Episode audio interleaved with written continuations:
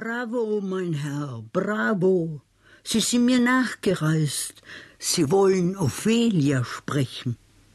Äh, wie finden Sie meine Residenz?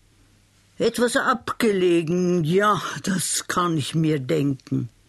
Aber Ophelia ist allemal eine Reise wert. Nehmen Sie Platz, mein Herr. Leider kann ich Sie nicht gut sehen. Es ist finster hier, stockfinster im ganzen Haus. Man hat alle Fenster zugemauert und die Lampen abmontiert. Man will mir einreden, ich sei erblindet. Alle wollen mir das einreden, der Arzt, die Direktorin, sogar das Personal. Lächerlich, ich sehe so gut wie immer.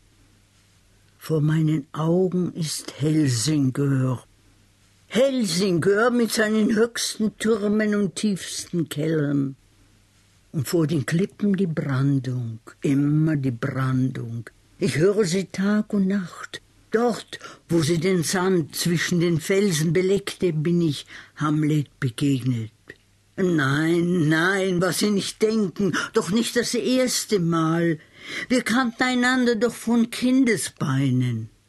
Wir waren Gespiele, der Prinz und ich. Er des Königs Sohn, ich des Ministers Töchterchen, das passte doch. Wie? Meine Familie gehörte zu den Besten des Landes, mein Vater Graf von Polonski, ein guter, ein weiser Mann. Erst später wurde er als Polonius zur lächerlichen Figur, als der alte verdammte Schwätzer, zu dem ihn William gemacht hat. Leider. Ach, William. William ging nicht immer gut mit uns um.